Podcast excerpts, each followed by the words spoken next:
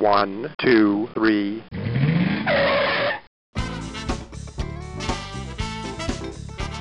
Bem-vindo, bem-vindo ao Paladar Distinto, seu podcast de gastronomia. E hoje eu tenho a honra de falar com um queijo maravilhoso, que são os queijos Rony, e com o Rafael. Tudo bem, Rafael? Pô, tudo bem, e você? Nossa, tudo jóia. Obrigado, hein, Rafael? Uma honra aí falar com vocês. Nossa, eu sou eu sou fã de pizza, né? Até estava comentando e poxa, os queijos de você na pizza, não só na pizza, né, como um todo, mas na pizza fica fantástico, assim. Então eu sou, sou muito fã aí dos produtos de vocês, das, das melhores, né, presente, a gente vai falar um pouquinho mais para frente, mas presente nas melhores pizzarias. É uma honra aí falar com vocês. Muito, muito obrigado, viu?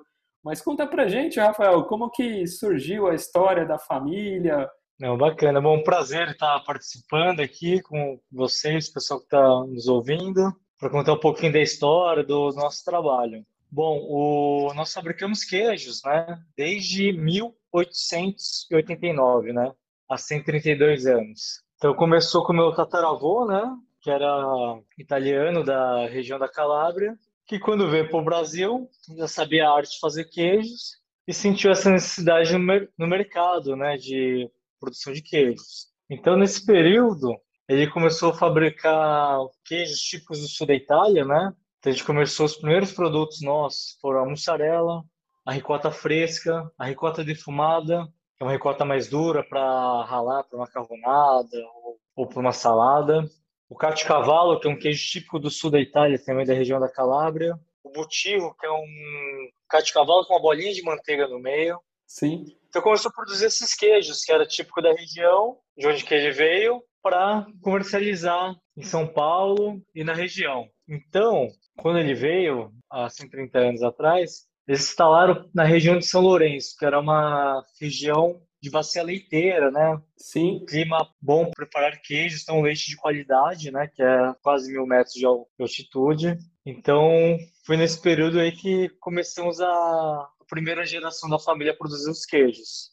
Olha só. E ali tem muito café, né, Rafael? Ali na região, né? São Lourenço, ali tem muita plantação de café, né? Sim, a região geralmente combina o leite, né, que tem a vaca leiteira, geralmente combina bastante com café, né? Até hoje em dia a gente está em outra região, né? Em São Paulo, ainda pertencente à Mantiqueira, né, vamos dizer, e é uma região predominante de café. Olha, que bacana. Lá em São Lourenço, então ali, ali vocês mudaram, não tem mais fábrica ali em São Lourenço? Não, como era feito naquela região, né? A gente instalou a produção nessa região e fazia comercialização em São Paulo. Certo. Porque já era uma cidade que tinha uma economia já forte, movimentação, e até mesmo pro, na época para o Rio de Janeiro. Tinha estradas que levavam lá do, daquela região de Minas para o Rio de Janeiro. Então ficou um bom tempo naquela região. Antes de 1900, 1910, mais ou menos, antes da inauguração do Mercadão, tinha um mercado em São Paulo chamado Mercado Caipira, que era o mercado do Parque Dom Pedro. Olha. Então a gente fazia a produção interior de Minas e fazia a venda nesse mercado, né? E sempre atendendo a, a população local e a maioria sendo descendentes italianos por causa dos queijos, né? Então atendia bastante a colônia. E tanto, além, além de, também de consumidor, acho que também, né, restaurantes, nessa época também alguns, né, empresas, né, ou pizzarias, ou sei lá, outras empresas também já se buscavam, né, se abasteciam desses produtos nessa região, né? Não, com certeza. Além do consumidor final, né, que era o que usava em casa, pequenas rotisserias, pastefício, que faziam massas, acabavam comprando, porque não se encontravam os produtos, né? Então a ricota fresca, muito utilizada, a mussarela mesmo, né?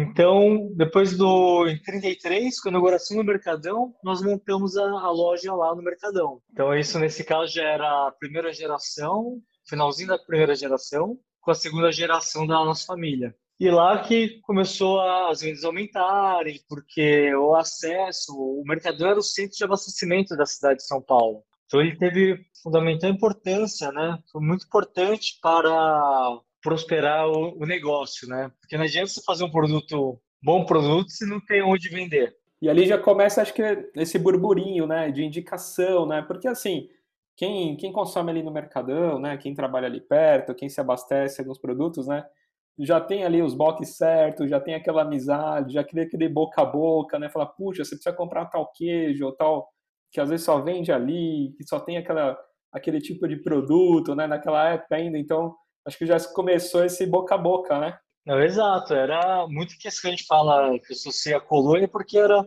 os primeiros foram os italianos, né, que já acostumado com o produto, queriam uma ricota mais úmida, cremosa, como nós fazemos, e encontravam. Então, até eu fiz uma associação aqui, né, que um dos primeiros clientes mais antigos que nós temos hoje é uma casa de massas na Vila Mariana, o Malandrino. Então, ele é um cliente de desde 1940. Caramba! Então, o, o senhor Malandrino, que hoje é a, segunda geração, que está tá vivo até hoje, vai até o Mercadão, faz questão, ele gosta do passeio lá semanal. Desde o pai dele já comprava com meu bisavô. Então, já era uma questão meio de tradição dele comprar os nossos produtos para a produção da, das massas deles, né? E aí foi no final da final mais ou menos dos anos 60, Rafael, que daí vocês ampliaram assim e fizeram mais duas fábricas, foi isso? Isso, depois teve uma veio para o estado de São Paulo, no interior mesmo, na região onde é a fábrica nossa, que hoje é em São Sebastião da Grama.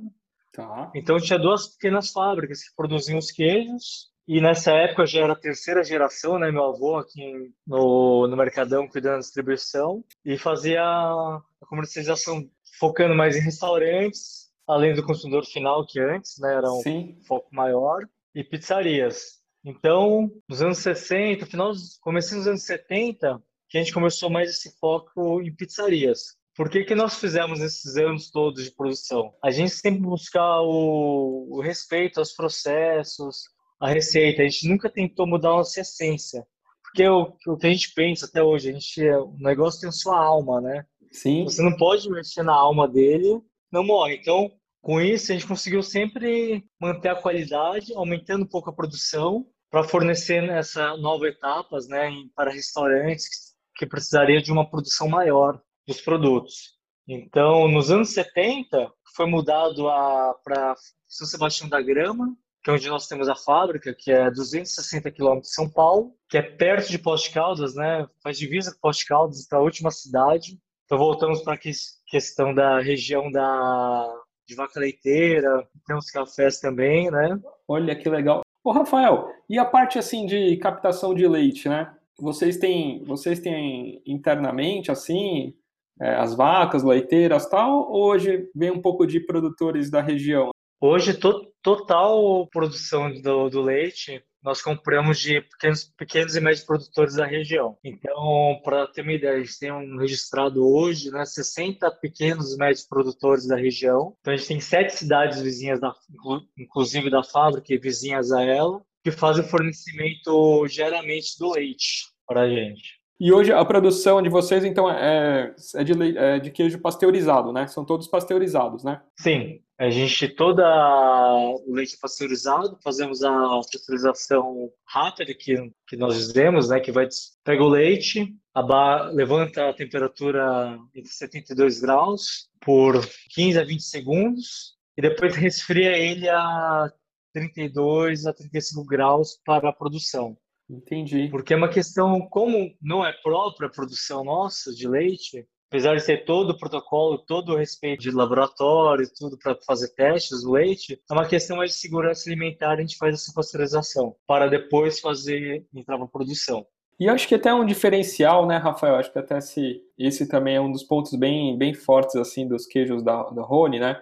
Que é tudo sem, sem conservante, né? Uma produção um pouco mais artesanal, né? Exato, como eu havia comentado, a gente sempre busca manter a mesa, os mesmos processos, né? Então, que nem a mussarela, né? Que você comentou, né? Que as pizzarias utilizam. Então, a gente, desde sempre, a gente faz o mesmo processo. Então, uma mussarela que nós fabricamos, a gente demora um dia para produzi-la. Então, para ter uma ideia, né? Fazer um quilo de mussarela, vão uma média de 10 litros a 11 litros de leite para fazer um quilo da mussarela. Então, entrou o leite na fábrica, a gente irá fazer fez os testes, tudo, perfeito leite. A gente faz a questão de regulagem de gordura para a produção da mussarela. Então, antes de entrar o leite na produção, a gente tem uma média de 14 testes para ver desde gordura, proteína, questão de bactérias. Aí vai entrar para a produção. Então, esses 10 litros de leite, como estava falando, fazer um, um quilo de mussarela, vai transformar um quilo de massa. Essa massa que queremos transformar no dia seguinte mussarela irá fermentar de um dia para o outro. Aí, no dia seguinte, a gente vai pegar essa massa,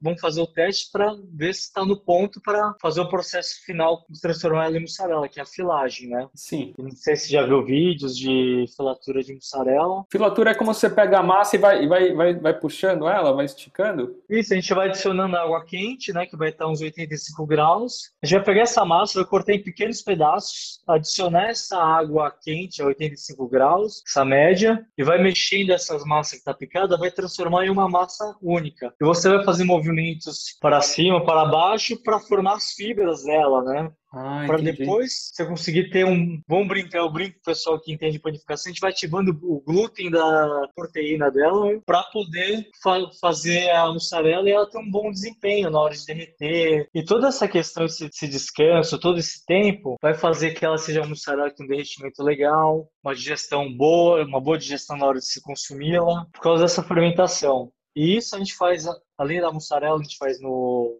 cavalo, no provolone. São queijos que demoram esse processo, são queijos de massa filada que nós falamos, né? Teoricamente, então, é que assim, poderia até ser feito de uma forma mais rápida, né? Mas, porém, com esse descanso e com esse processo, você acaba tornando um queijo um pouco mais leve. Acho que até uma analogia legal é como se fosse uma massa de pizza, né, de fermentação, de fermentação longa, né, que você que depois que você come assim, você fala, nossa, não fiquei tão estufado, né, tem uma digestão melhor, né? Exato, a gente faz dessa forma. Então, o produto final você vai ver a diferença. E como você havia comentado, a gente não coloca nenhum conservante, né? Nosso conservante vai ser o sal. Então, para você ter ideia, a nossa mussarela especial, que é uma mussarela mais branca, mais úmida, uma mussarela mais fresca, é 24 dias a validade dela, porque ela é uma mussarela mais úmida. Então, conservante será o sal. Que nem pra você ter uma ideia, a ricota fresca são 14 dias a validade dela. Aí nós temos a ricota defumada, que é uma ricota que vai para 3 meses. Por quê? Essa ricota, a gente pega a ricota fresca com sal, vai para a sala de defumação, que é uma salinha com defumação de verdade, né, com madeira, tudo. Essa defumação vai secar a ricota, então tira toda a umidade dessa ricota fresca. Então, com o sal e menos umidade, ela consegue aguentar 3 meses. Nossa, você falou que a mussarela especial são 24 dias? 24 dias a validade.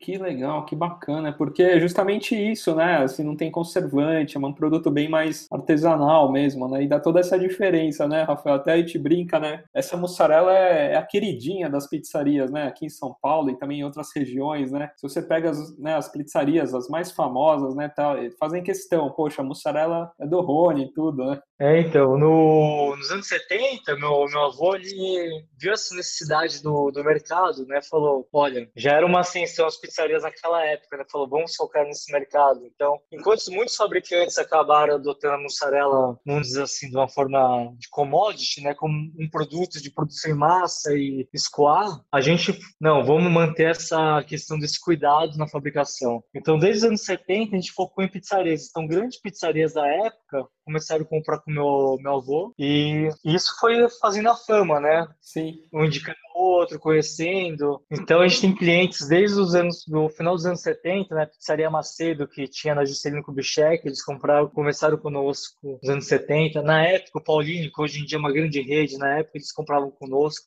Tinha o Livorno, que era uma das maiores pizzarias da época também. Então com isso foi sempre o pessoal buscando nossa mussarela para as pizzarias, né? Então um cliente na Santa Amaro, que é na Chácara Santo Antônio, chamado Vila Zeric Bar, era um restaurante alemão que fazia pizza. Olha. Desde de 1969. E a gente fornece para eles até hoje. E todas essas outras, né? Essas agora, né? Porque agora o boom, né? Aqui em São Paulo, acho que em Brasil inteiro, né? O boom das pizzas, né, Rafael? É aquela pizza agora estilo napolitana, né? Então uma borda maior, né? né? Fantástico, né? Essas pizzas com a mussarela de vocês. E acho que o legal também, acho que é um dos diferenciais, é que a mussarela de vocês, quando você pega uma mussarela, né, commode, uma mussarela não tão boa, ela acaba soltando muito óleo, né? E a mussarela de vocês acho que é é o contrário, né? Ela solta menos óleo, né? Exato, ela derrete, né? Ela aguenta a temperatura de um forno, que hoje em dia os fornos, né? Questão de. Antigamente seriam os fornos a lenha, né? Que eram fornos que, quando eram muito bem feitos, aguentavam a temperatura alta, igual é na Itália, na temperatura de 400, 500 graus. Mas não eram todas as pizzarias que tinham um forno tão bacana, né? Bom forno, né? Então a temperatura antigamente o pessoal assava pizza em, em 300 graus, vamos dizer assim. Hoje em dia a, os fornos é 400 a 500 graus. Então ela precisa derreter sem formar esse óleo e formar o fio, né? É que, que você puxa a, a fatia e tem o fio da mussarela nela. E pelo fato desses processos que nós mantemos, a gente consegue entregar isso para o cliente. E o sabor também, né? Porque toda essa questão desse descanso, o sabor é outro, né? Na hora da mussarela, não um sabor que igual de outras marcas. Exato, não é, dá um sabor incrível mesmo, assim, eu, eu sou, sou fã, assim, sou viciado, né, eu adoro pizza, né, até a gente tava brincando, eu também gravei recentemente com, com o Mário Tacconi, né, a gente tava falando, poxa, é super fã também de vocês, eu até tava brincando com ele, porque, assim, eu tinha muito preconceito, né, com forno a gás, assim, assim, a forno elétrico, né, sempre dei preferência para forno, forno a lenha, né, mas depois, com, com o advento do, do forno, forno a gás e tudo mais, falei, poxa, aproveita, caramba, bem bacana também, né? E aqui perto de casa, né, recentemente, provei pizza, né, com estilo napolitana, mas forno elétrico, é o que você falou, os fornos, assim, evoluíram muito, né? Desde fornos mistos, que pode ser a gás ou a lenha, os próprios elétricos agora chegando em temperatura, né, 400, 500 graus aí, uniforme, então, poxa, faz uma, uma pizza aí napolitana super legal, né? Já rapidinho, 90 segundos ali, já dá a pizza perfeita, né? Então ficou muito, muito legal, né? Não, com certeza. E é como você falou agora, né? Deu boom, né? De pessoal procurar. A gente foi mantendo o mesmo trabalho, né? Porque depois do, do meu avô, né? Veio, meu avô trabalhava desde de criança, né? No laticínio. E teve meu tio Rony, né? Que o meu avô colocou em homenagem a ele, a, a marca. Então, meu avô faleceu, o meu tio, né, o Rony, que era engenheiro, ele foi começar a cuidar dos negócios e, sempre foi mantendo essa questão, né? Então ele foi mantendo que, o que a gente conversa assim, direto, nós dois, né? A gente trabalha, todos os dias estamos juntos trabalhando. A gente vai mantendo o que os antepassados fizeram, né? E falando de produto, né, Rafael? Você tem um produto, né, que é muito bacana, né, que é o Cacio Cavallo, né?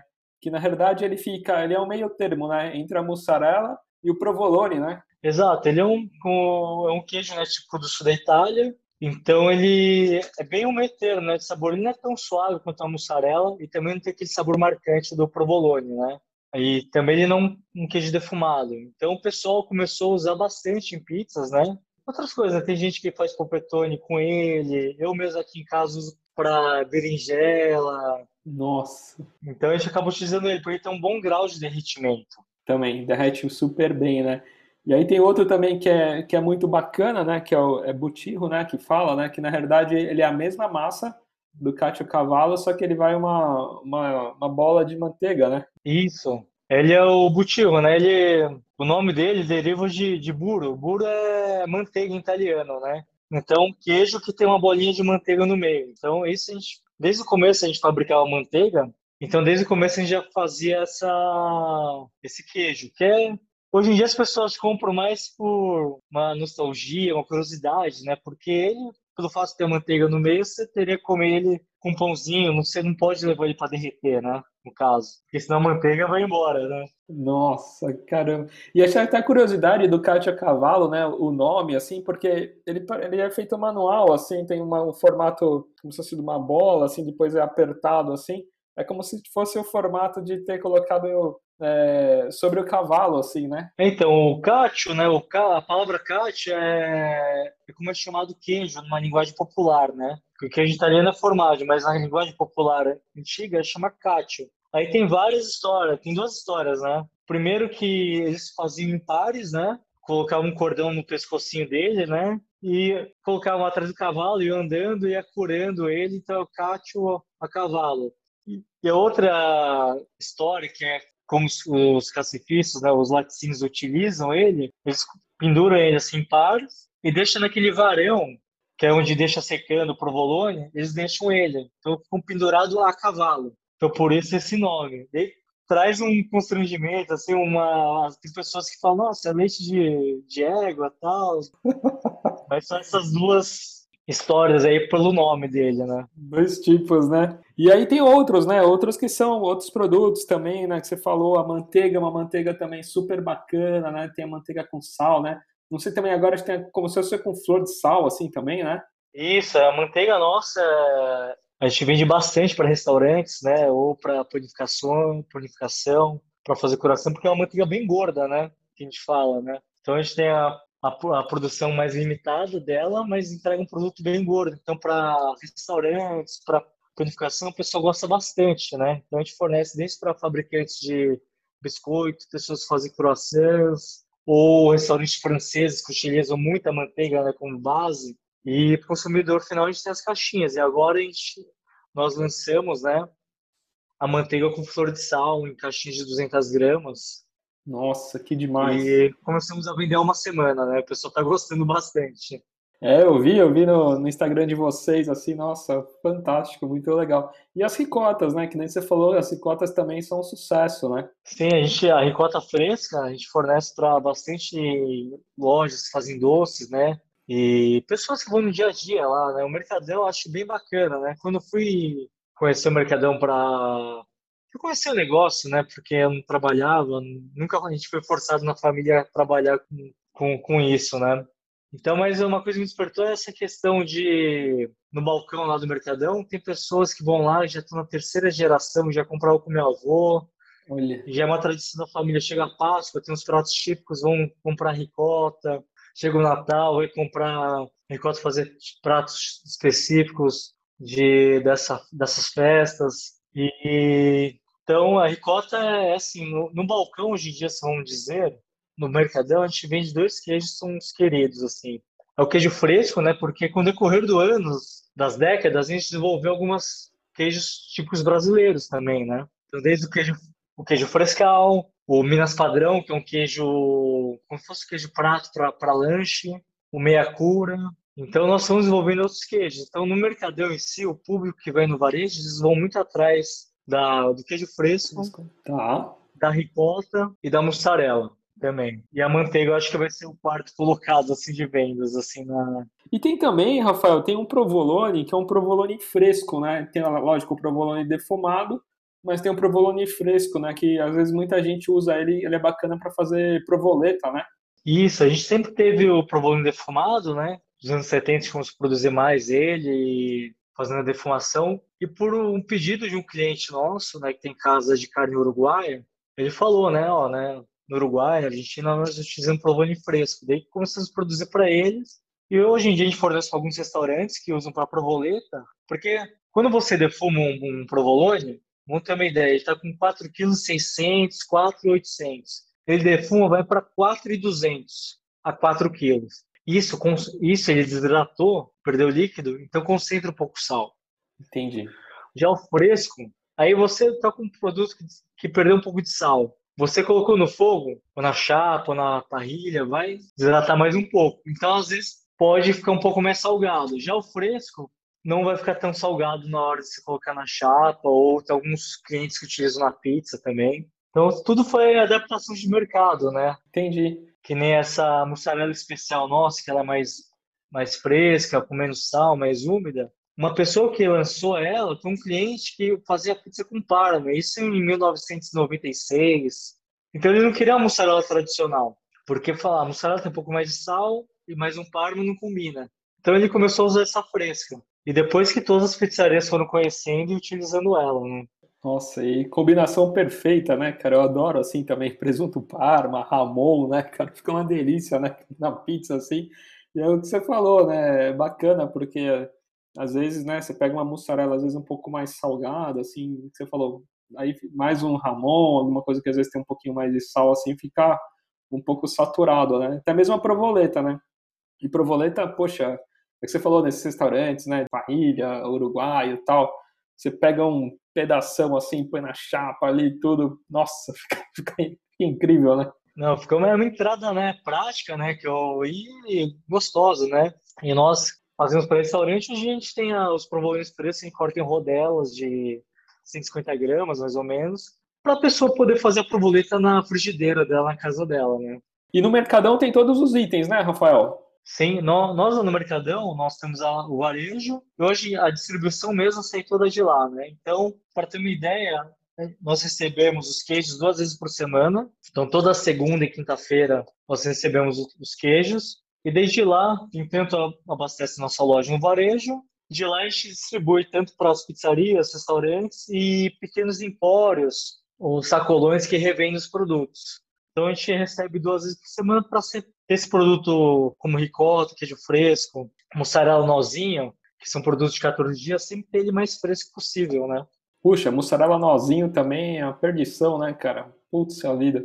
E essa é bacana também, né? Porque vai desfiando também, né? Essa parte que desfia, né? Não, sim, é a questão do nozinho, né? Um queijo bem, bem trabalhoso de fazer, né? Porque não existe maquinário que faça o nozinho, então... Exato, eu, eu vi no vídeo, assim, é manual, né, Rafael? Eu tava vendo o vídeo de vocês, assim, caramba! Exato, é manual, então faz nozinho por nozinho. Então, um queijo que às vezes chega nos, chegou a mercadoria na segunda, chega numa quarta tarde, já não tem, porque ele é bem limitado, igual acontece conosco, às vezes chega na quinta, chega no sábado, certo horário, já não tem, porque produzir ele leva muito tempo, né? Então, um queijo muito trabalhoso, então a gente tem um limite de produção dele. E essa questão do pessoal geralmente pega ele, desata o nó, desfia. É. A gente brinca que é um. Ele mata a fome e faz uma terapia de relaxamento para o cliente, né? Exato, né? é bom demais, cara, é bom demais o, o nozinho. O nozinho, na verdade, ele tem uma receita diferente, assim, para ficar esse filamentos assim, ou ele é a mesma massa da mussarela? Ele é a massa da mussarela, né? Então, parece que o, a filagem dele é feita manualmente, né? E esse nozinho, ele mantém as fibras dela, né? Porque o trabalho da filagem da mussarela manter aquelas fibras dela. Então, ele é fresquinho, então ele está com um, três dias de fabricado, você consegue desatar o nó e desfazer o, o, nó, o nó dele e soltar as fibras dele. Então, ele, no fato que ele não é prensado, porque às vezes você vai prensar um queijo, uma embalagem muito forte a vácuo, aí você não consegue fazer isso novamente, porque você quebrou as fibras dessa mussarela. Que legal. Ô, Rafael, e quem ali está perto da, das fábricas, né? Tem alguma visitação, assim, a fábrica, tudo, ao processo? Então, atualmente, a gente está sem visitação, né, por causa da, da pandemia, né? Então, a gente está fechado desde o ano passado e ainda sem previsão de, de abertura. Mas é sempre questão de, de ver, tentar conciliar, combinar, né? Quando estiver aberto. E daí a gente consegue fazer um suporte, organizar para ter alguma pessoa responsável para entrar com a pessoa e, e mostrar a produção, né? E a loja lá da fábrica, né? A gente tem um empóriozinho que, além dos produtos, né? Dos queijos, a poucos passos da produção, nós temos os produtos da região toda, né? Então, ah, que legal. Temos desde café, o azeite, cachaça, doces em geral e produtos que são vendidos no mercadão que não se encontram na região, né, como castanhas, um bacalhau, gás morrua, vinhos importados. O caminhão volta vazio de São Paulo com as caixas vazias dos queijos para São Sebastião da Grama e leva essa mercadoria para abastecer a loja, né? O Rafael, e a fábrica até repetindo, né, para quem está na região, aqui por perto, fica em São Sebastião da Grama, né? Que fica perto de que cidade, Rafael, assim, de referência? Então, São Sebastião da Grama é, ela é a última cidade de São Paulo, assim, depois já vira, já é fronteira com Minas e vira Poços de Caldas. Então, Poços de Caldas seria a maior cidade, né, vamos dizer, e na região é Vargem Grande do Sul, São João da Boa Vista, São José do Rio Pardo. Então, nessa região. Pertinho ali de Poços de Caldas, né? Então, quem está ali na região de Poços de Caldas, de Poços de Caldas até lá, quanto tempo dá? É perto? Pertinho, né? É, dá uns 40 minutos, né? Dá uns 30 quilômetros. 30 quilômetros? Poxa, pertinho. Que bacana. Fica o convite aí, né, para quem está na região ali também, que vai visitar e não é aqui de São Paulo, já, já aproveita, né? Ô, Rafael, a gente comentou, né, desde o início, né, do trabalho com as pizzarias, tudo mais, do seu avô. E hoje conta um pouquinho, né, dessas das pizzarias aí bem bacanas que utilizam os produtos de vocês. Opa, é bacana. É, nós damos continuidade, né, no nesse trabalho com as pizzarias, né? Então temos pizzarias que estão até hoje, né, desde os anos 80, Carlitos, que é uma tradicional lá da Vila Mariana. Aí eu pensando já para os anos 90, as pizzarias com 20 anos que a gente fornece desde o começo, a, a Brás, que está há 20 anos fazendo com excelência pizza, Veridiana, Jardins também. E pensando nas mais recentes, né, de 10 anos para cá, né, a pizza da Moca, que desde que inaugurou nós fornecemos. Temos a Divina Encrenca, que é na Pompeia, também faz uma ótima pizza cliente nosso também, desde o começo praticamente. E as mais atuais, né, as mais novas, né, como a de Bari, a Deveras. Temos um cliente também muito antigo, que é na região de Santana, que ele sempre trabalhou, tinha casa de massas lá, né, a dona Carmela. E há uns, praticamente uns 10 anos, ele abriu a Graça de Nápoles também, que é um cliente, desde o começo, trabalha conosco. Que legal, não, eu sou, sou fã de todas aí que você falou, sou, sou cliente aí da Brás, Veridiana, de Bari, nossa, é muito, muito bacana, são pizzarias incríveis, né, que, nossa, vale a pena conhecer aqui os nossos ouvintes aqui, conhecerem, além da pizza, né, que é de massa, que é fantástica, mas com queijo Rony, né, que faz toda, toda a diferença. Mas muito obrigado, viu, Rafael? E divulga pra gente o Instagram de vocês. É um bacana. O nosso Instagram, que a gente usa para falar sobre a marca, os processos, dos clientes, né, questão da fabricação, é Queijos Rony. E agora a gente montou um novo Instagram direto para direcionar para a lojinha lá da fábrica, do Sebastião da, da Grama, que vai falar além dos produtos, produtos que é Empório Queijos Rony.